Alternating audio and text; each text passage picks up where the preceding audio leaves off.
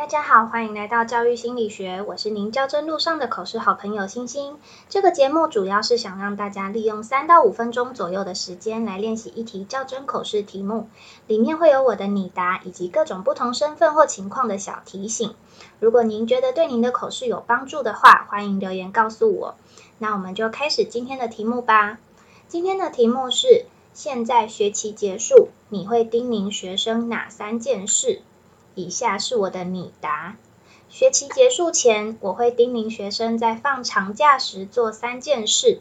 第一件事情是让自己健康，第二件事是让自己平安，第三件事是让自己快乐。这三件事情是依照马斯洛人类需求理论而来。首先是让自己健康，包含了规律作息和运动。学期间因为有上学时间的限制。让孩子被动建立规律的作息，所以放长假前，我会引导学生主动规划长假作息时间表，让学生在放长假时也能尽量在固定的时间起床、吃饭、睡觉、运动，帮助学生维持健康。有了健康的身心灵之后，我会希望他们让自己平安。每个学期学校都会进行校园安全宣导。放长假前，我也会依照孩子的年龄层跟孩子做出门的安全教育。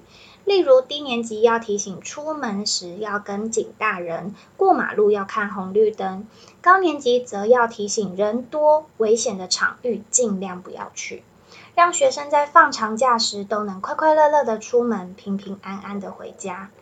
最后是要让自己快乐，在马斯洛人类需求理论里。达成自我实现的最终目标，可以让自己很有成就感，也很快乐。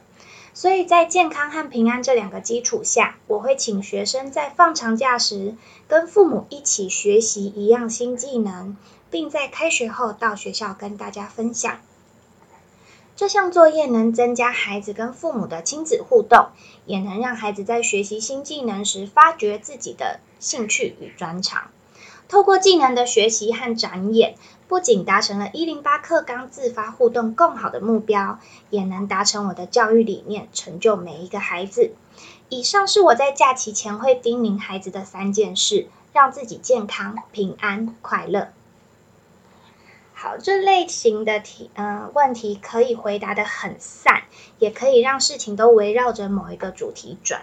像我是以马斯洛人类需求理论当做这三件事的基础，然后最终目标是我的教育理念和自动好。那你也可以想想看，你希望小孩做到哪三件事情，看看能不能跟什么理论基础结合，那你的回答听起来就会很有架构哦。那我今天的分享就到这，拜拜。